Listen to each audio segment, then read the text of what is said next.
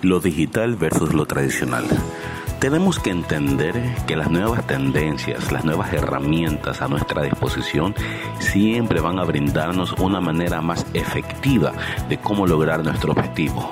Si entraste a poner un negocio, si tienes un emprendimiento, definitivamente quieres tener un retorno en inversión y tienes que entender las partes claves por lo cual es mucho más beneficioso estar en el mundo digital y no aferrarse tanto a lo tradicional. Vamos a hablar de tres puntos claves. Los costos operativos si te cuesta 600 dólares alquilar un local y en adición a eso tienes que pagar los servicios básicos, tienes que pagar publicidad para atraer a la clientela, imagínate cuánto tienes que esforzarte para mantener ese rubro fijo todos los meses. Ahora, en redes sociales también tienes que tener un presupuesto, pero el publicitar en redes sociales ya desde el mero punto de que no tienes que tener un local físico para el servicio te va a ayudar mucho. Recuerda, cada etapa de la vida es diferente, se evoluciona y en esto está el tema digital versus tradicional. También tenemos el rango de acción, el rango de alcance. Tienes un local, tienes un negocio, lo pones en un shopping center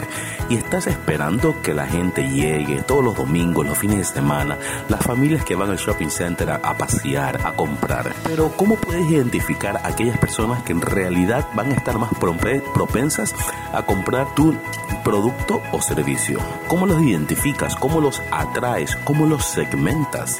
Y es ahí donde la parte digital tiene un mayor rango de acción. Vas a poder segmentar, vas a poder ubicar por kilometraje, por radio de acción, por intereses, por edades. Vas a poder hacer tu estudio de mercado hacia donde tú crees que tu producto o servicio va a tener mayor ventaja de, venta, de compra, pero también vas a poder ahorrar mucho dinero estando en un local abierto esperando a que alguien compre.